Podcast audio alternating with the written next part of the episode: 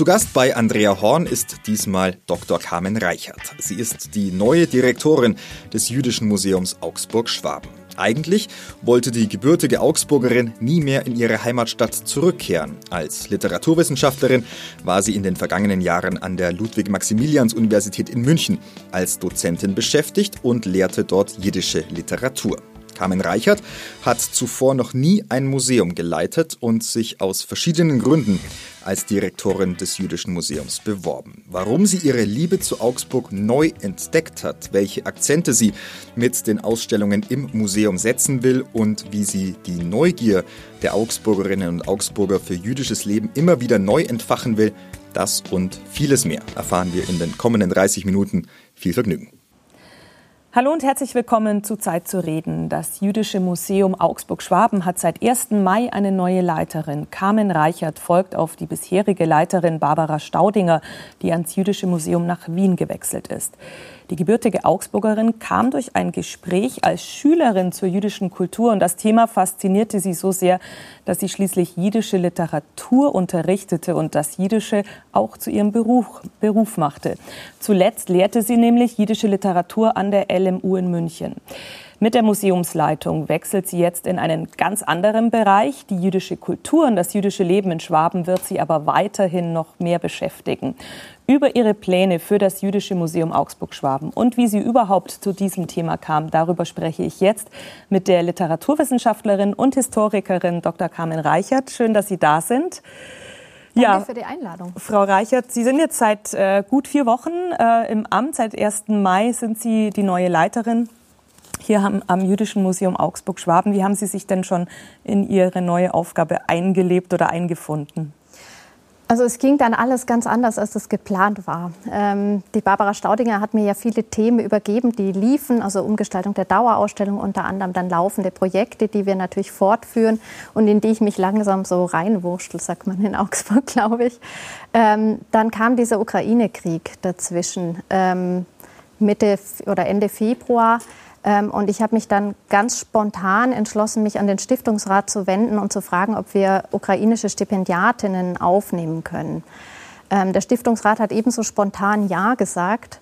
Ähm, und so haben wir schon quasi, bevor ich selber im Amt war, noch die Daria Resnik aufgenommen, die aus Donetsk stammt und zuletzt dann in Lviv war, als wir mit ihr Kontakt aufgenommen haben. Und so ja, wurden uns, unsere oder meine Pläne etwas über den Haufen geworfen und wir sind jetzt dabei, ähm, auf die Schnelle sozusagen eine Ausstellung über jüdisches Leben in der Ukraine zu konzipieren, eben in Zusammenarbeit mit den Stipendiaten. Das heißt, das ist also jetzt Ihr erstes konkretes, aktuelles Projekt. Ähm, wann soll die Ausstellung oder für wann ist die Ausstellung geplant? Die soll im Herbst, also im Spätherbst wahrscheinlich eröffnet werden in mhm. Augsburg-Kriegshaber, also in unserem Standort in der ehemaligen mhm. Synagoge. Jetzt sind Sie selber Augsburgerin. Ich habe es schon angesprochen, sind auch hier zur Schule gegangen. Ähm, Sie haben jetzt lange in München an der LMU gearbeitet. Jetzt zieht Sie es beruflich nach Augsburg in Ihre Heimatstadt zurück. Was schätzen Sie denn an Ihrer Heimatstadt? Also ich habe Augsburg jetzt noch, noch, mal ganz neu und anders erlebt irgendwie. Ja, als ich damals wegging, also nach dem Abitur, da wollte ich raus irgendwie in die Welt und wollte aus diesem kleinbürgerlichen Entschuldigung wollte ich raus und, und bin dann ähm, nach München und nach Paris und war viel in Jerusalem und auch ähm, ja überall unterwegs. Ähm, und ich hatte eigentlich nie vor, zurückzukehren. Das hat sich, äh, das war, als hätte es mich gerufen mit dieser Stellenausschreibung irgendwie.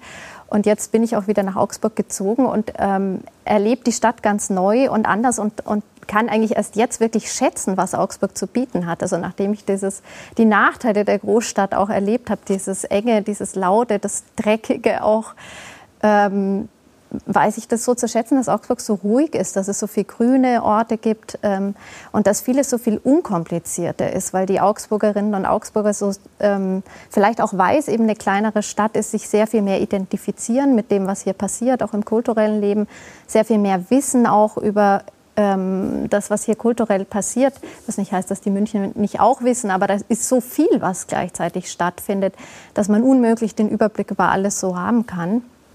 Und auch was die Kooperationen betrifft, habe ich so aufs Erste jetzt ja nach diesen vier Wochen den Eindruck, dass sehr vieles sehr viel entspannter und sehr viel einfacher geht. Einfach ähm, weil es etwas beschaulicher und übersichtlicher ist und man viel besser in diesen Raum eigentlich reinwirken kann, als in der Großstadt, wo man eben immer mit sehr vielen anderen Veranstaltungen und, und Kultur, Kulturstätten konkurriert.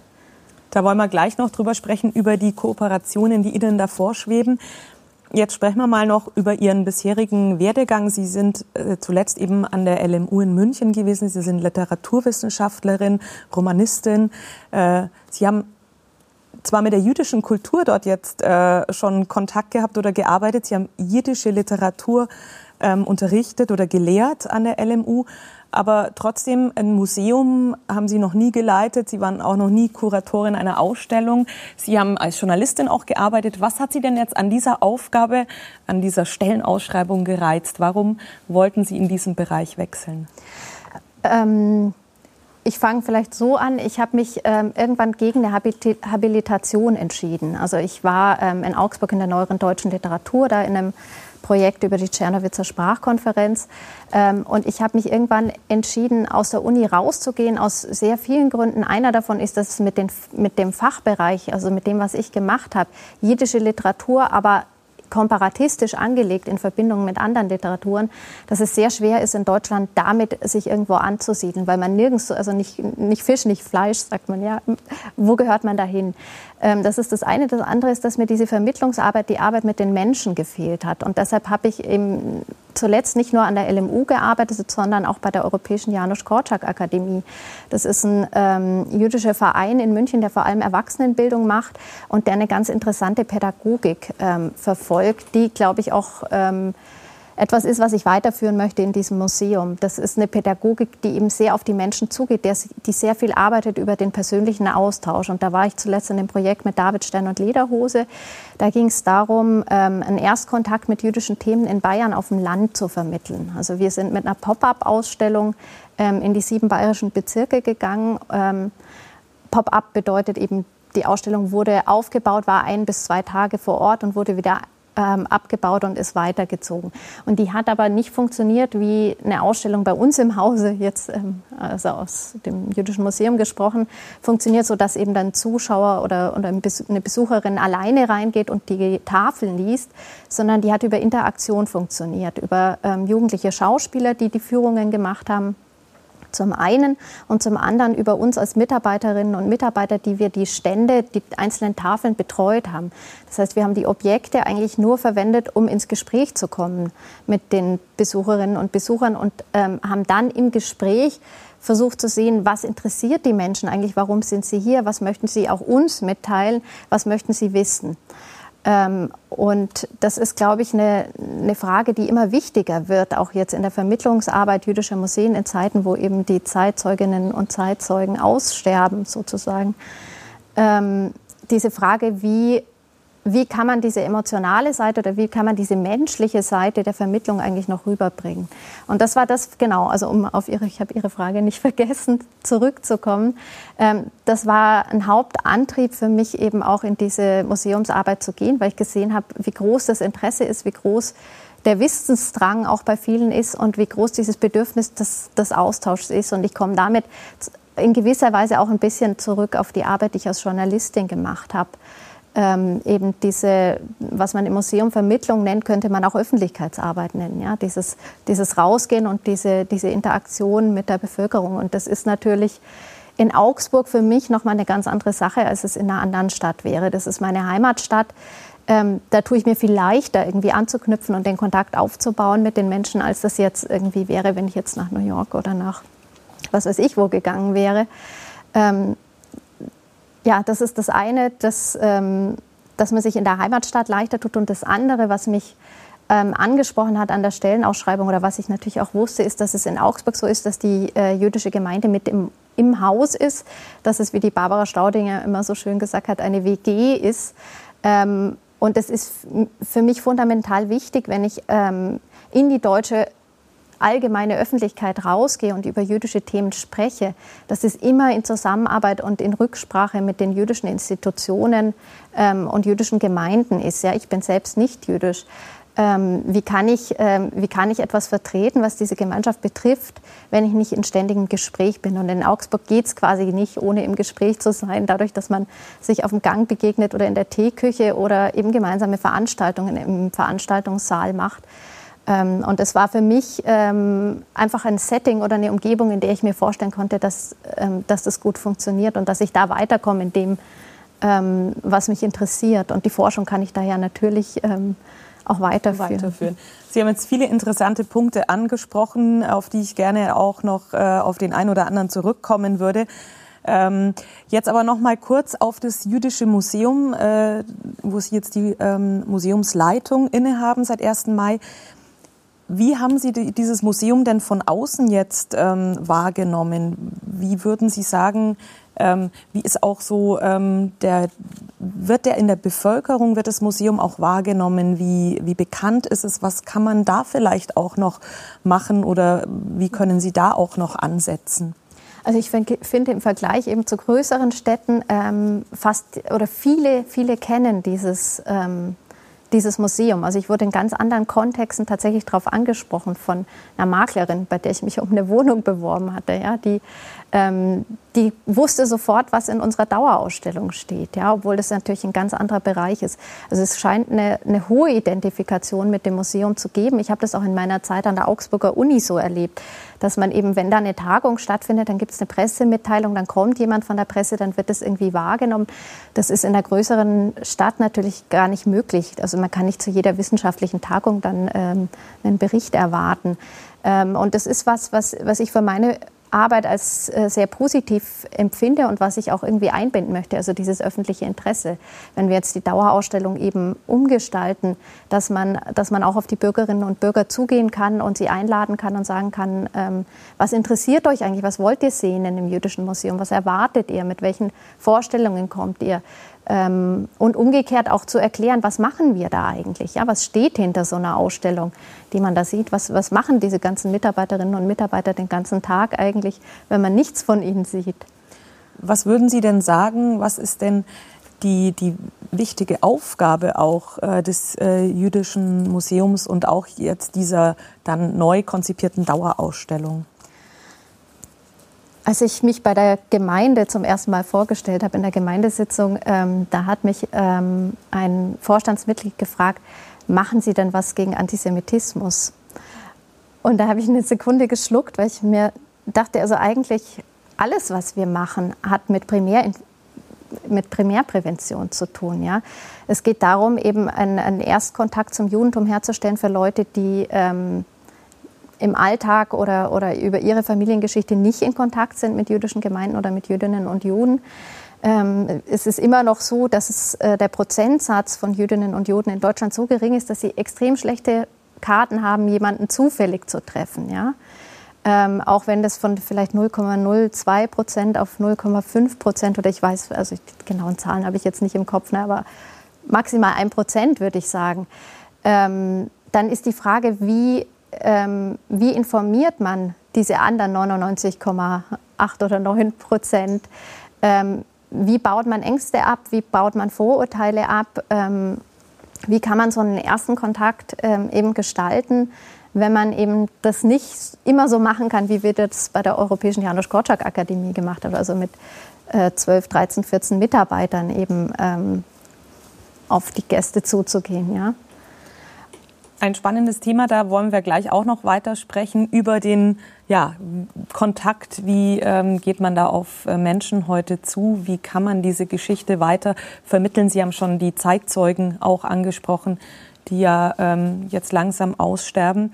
Und aber auch wie Sie zum ersten Mal eben ähm, mit der jüdischen Kultur und der jüdischen Geschichte Kontakt hatten. Auch darüber wollen wir gleich noch sprechen. Liebe Zuschauer, wir sind gleich zurück. Bleiben Sie dran.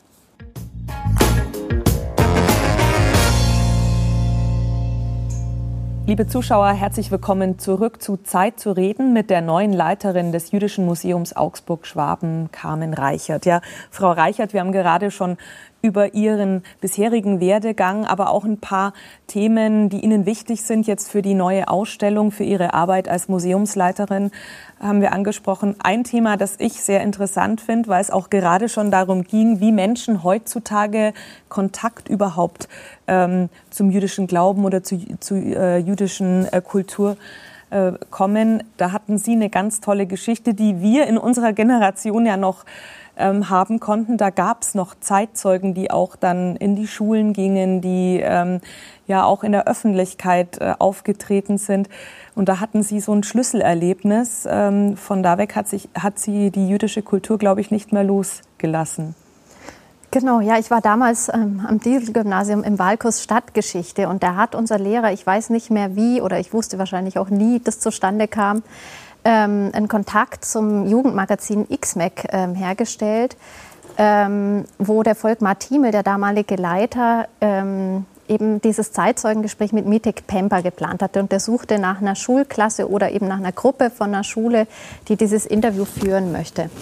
Ähm, ich war damals, ich weiß nicht mehr, ungefähr in der siebten oder achten Klasse. Jedenfalls hatte ich den Holocaust ähm, noch nicht im Schulunterricht gehabt. Ähm, und ich bin da mitgegangen, so weil das ja eben der Kurs war und, und ich mich damals schon sehr für Geschichte interessiert habe, damals auch für die Shoah schon, schon interessiert habe.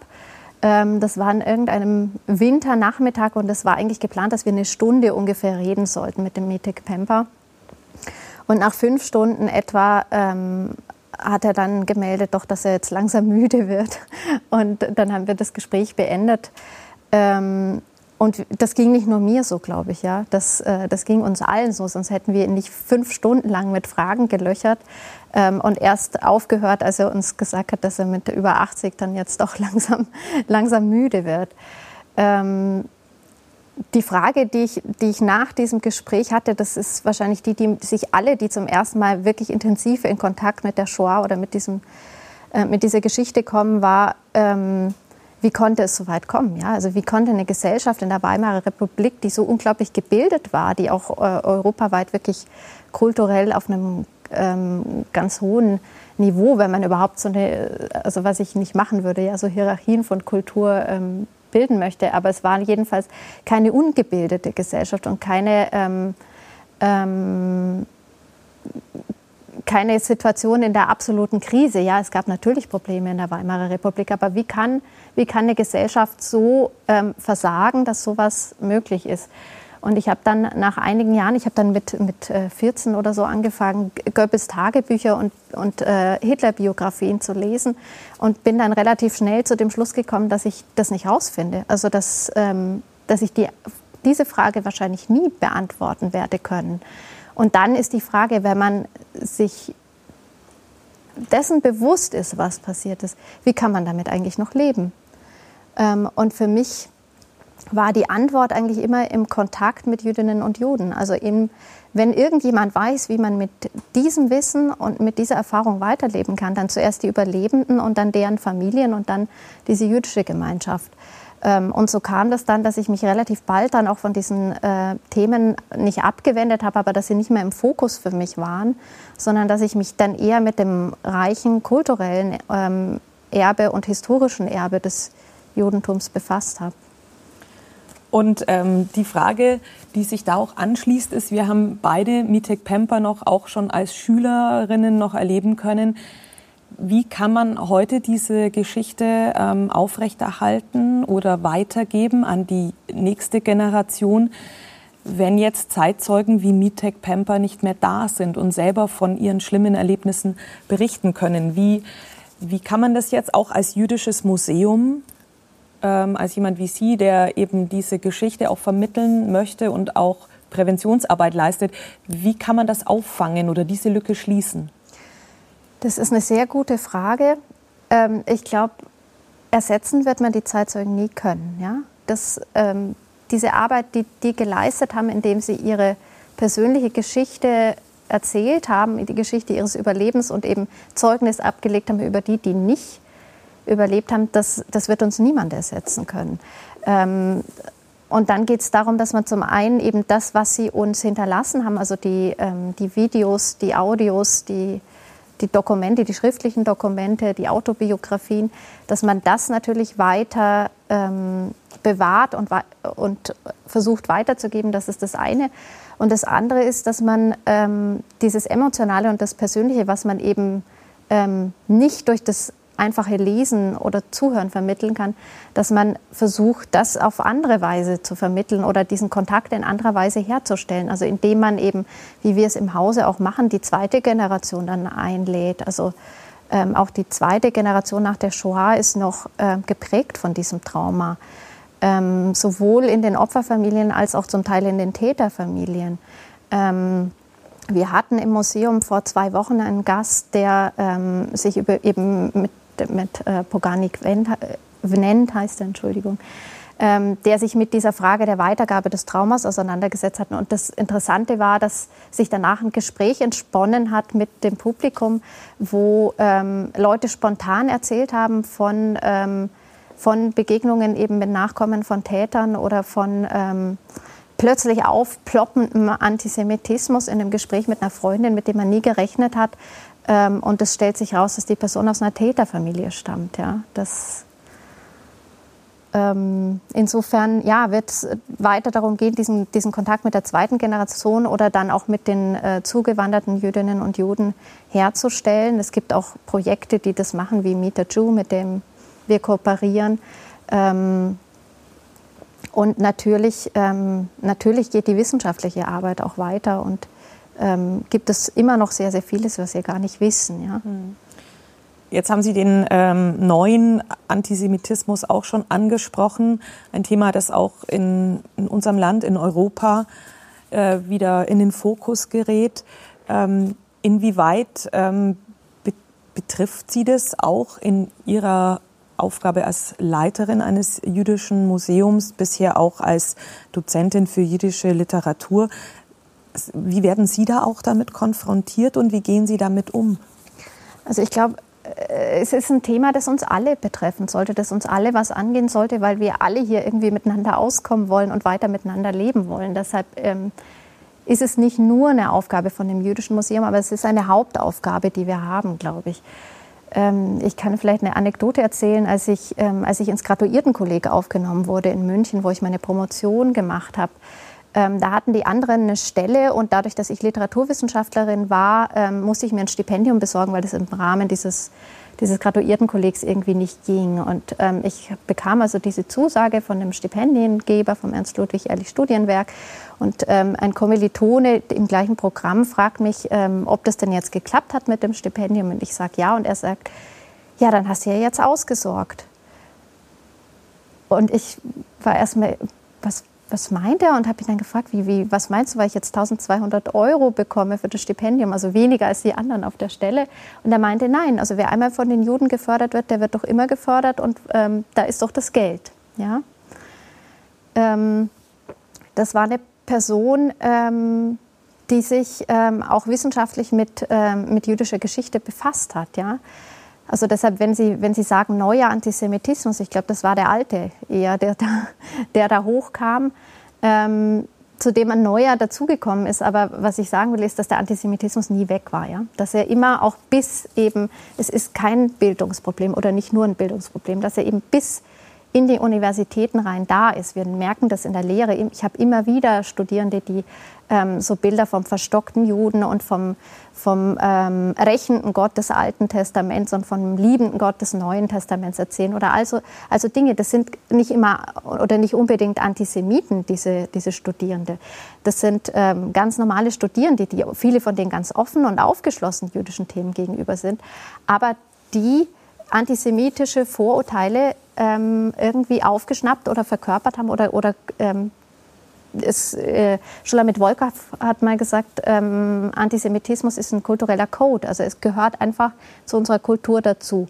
Ähm, das ist das eine. Was neu hinzukommt, ist natürlich jetzt mit ähm, dem sogenannten Nahostkonflikt, also dass, dass da eben Dinge ausgelagert oder übertragen werden auf Israel, ähm, auf diesen Konflikt, dass man dann eben nicht, äh, nicht sagt, der Jude steckt hinter allem, sondern Israel.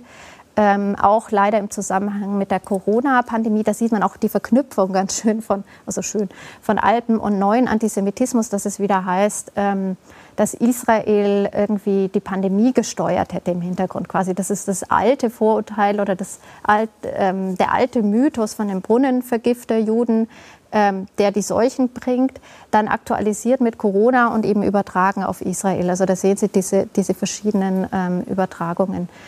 Und letztlich, wie geht man damit um? Also das eine ist äh, dieser, dieser laute, schreiende Antisemitismus, der aggressive, der gewalttätige, ja, da, da, da sind die Behörden irgendwie zuständig. Also da weiß ich auch nicht, was ich da, ähm, was ich da tun soll oder was ich da sagen soll. Ähm, das andere ist eben das, was in unserer Kultur verwurzelt ist und was uns alle betrifft und was, ähm, was hier gewachsen ist und was vielleicht jetzt auch andere Zugewanderte von ihren Ländern auch noch mitbringen. Aber es ist ja nichts, nichts Neues in dem Sinne. Ja, es, ist, ähm, es äußert sich nur ein bisschen anders und die Antwort ist dieselbe. Das ist zum einen die Bildungsarbeit natürlich. Ähm, das ist ganz wichtig, die Aufklärung. Ähm, und zum anderen ist es eben dieses Emotionale und das ähm, das ist das, was schwieriger zu vermitteln ist, ja, was auch immer schwieriger wird, wenn die Zeitzeuginnen nicht mehr da sind und was letztlich eine pädagogische Frage ist, ähm, die, die sich, glaube ich, nicht, ähm, nicht einfach beantworten lässt, sondern das, das bleibt ein Suchen und ein Versuchen und ähm, das funktioniert eben vor allem, wenn man, ähm, wenn man die Besucherinnen und Besucher ernst nimmt und, und ähm, sich mit ihnen auseinandersetzt und ihnen auch zuhört. Das ist sicherlich eine Ihrer Hauptaufgaben jetzt als äh, neue Leiterin. Ähm, ein weiteres Herzensanliegen, wenn wir da ganz kurz zum Schluss noch sprechen können darüber, ist die Wiederentdeckung des hebräischen und jüdischen Buchdrucks in Augsburg. Das ist was sehr Interessantes, was auch ich jetzt als Augsburgerin bisher so noch nicht wusste. Genau, das ist eine ganz spannende und eigentlich eine sehr jüdische Geschichte, die damit beginnt, dass äh, Chaim Schwarz, ein jüdischer Buchdrucker aus Prag, von Prag vertrieben wird ähm, und er wird offenbar unter Umständen, die mir zumindest noch, noch, nicht ganz klar sind, nach Augsburg eingeladen in der Zeit, in der in Augsburg jüdische, jüdische Niederlassung eigentlich verboten ist. Ja? Also die, äh, das ist der Beginn unserer Landgemeinde. In Augsburg durften sich Jüdinnen und Juden nicht niederlassen. Aber man hat ihn eingeladen, vermutlich im Zusammenhang mit dem Humanismus und dem neuen Interesse an hebräischem Buchdruck, ähm, diese Druckerei eben zu eröffnen. Und es ähm, er hat dann eben zum Teil in Zusammenarbeit mit christlichen Buchdruckern ähm, diese Buch Bücher gedruckt. Ähm, und das Interessante ist, es ist natürlich ein sehr spezifisches jüdisches Thema mit hebräischem und jüdischem Buchdruck. Aber es lässt sich nicht trennen von der allgemeinen Geschichte. Wenn Sie das Schmulbuch zum Beispiel anschauen, das 1544 in Augsburg gedruckt wurde, das ist ähm, eines der ältesten und wichtigsten ähm, altjüdischen Texte, den wir überhaupt haben, ähm, von 1544. Ähm, und das sind Illustrationen von Hans Holbein, dem Jüngeren, oder sie werden ihm zugeschrieben. Also man ist, glaube ich, nicht 100 sicher. Ähm, aber da sieht man, dass selbst eben in dieser ähm, sehr jüdischen Literatur, die sich mit Sicherheit nur an ein jüdisches Publikum gewendet hat, weil damals eben kaum jemand herging und, und Jiddisch gelernt hat, so wie das heute ist, dass selbst da ähm, das nur funktioniert in Zusammenarbeit mit, den, mit der christlichen Umgebung. Ähm, und da gibt es, also es ist ganz unglaublich, dass man das in, in Augsburg weiß, das glaube ich niemand, dass eben zwei oder drei der, der wichtigsten jiddischen Kulturdokumente aus dieser Zeit, aus, aus dem 16. Jahrhundert, stammen aus Augsburg mit dem Melochim-Buch und dem Schmullbuch. Und das sind zugleich auch die ältesten ähm, säkularen, in Anführungsstrichen, Texten. Also in, im Mittelalter ist es ja auch in, ähm, ähm, in der deutschen Dichtung so, dass vieles äh, auf, auf religiöse Kontexte referiert. Aber das ist ein Heldenepos. Der ist in der Nibelungenstrophe geschrieben. Ja? Und da und auch eine eine wirklich spannende Geschichte. Ich denke, da gibt es bestimmt auch mal äh, eine Ausstellung äh, dazu mit Fall. Ihnen oder von Ihnen im Jüdischen Museum. Frau Reichert, herzlichen Dank, dass Sie heute bei uns waren und für Ihre Arbeit alles erdenklich Gute. Danke Ihnen. Liebe Zuschauer, Ihnen danke ich, dass Sie heute mit dabei waren und würde mich freuen, wenn Sie auch beim nächsten Mal wieder einschalten. Bis dahin, auf Wiedersehen. Vielen Dank für Ihre Aufmerksamkeit. Das war ein Podcast aus unserer ATV Audiothek. Wir präsentieren Ihnen in unserer Audiothek jede Woche ausgewählte Interviews mit Persönlichkeiten aus der Region und Gespräche zu gesellschaftlich relevanten Themen. Abonnieren Sie auch gerne die ATV Audiothek in Ihrer Podcast-App, so verpassen Sie dann keines unserer Interviews.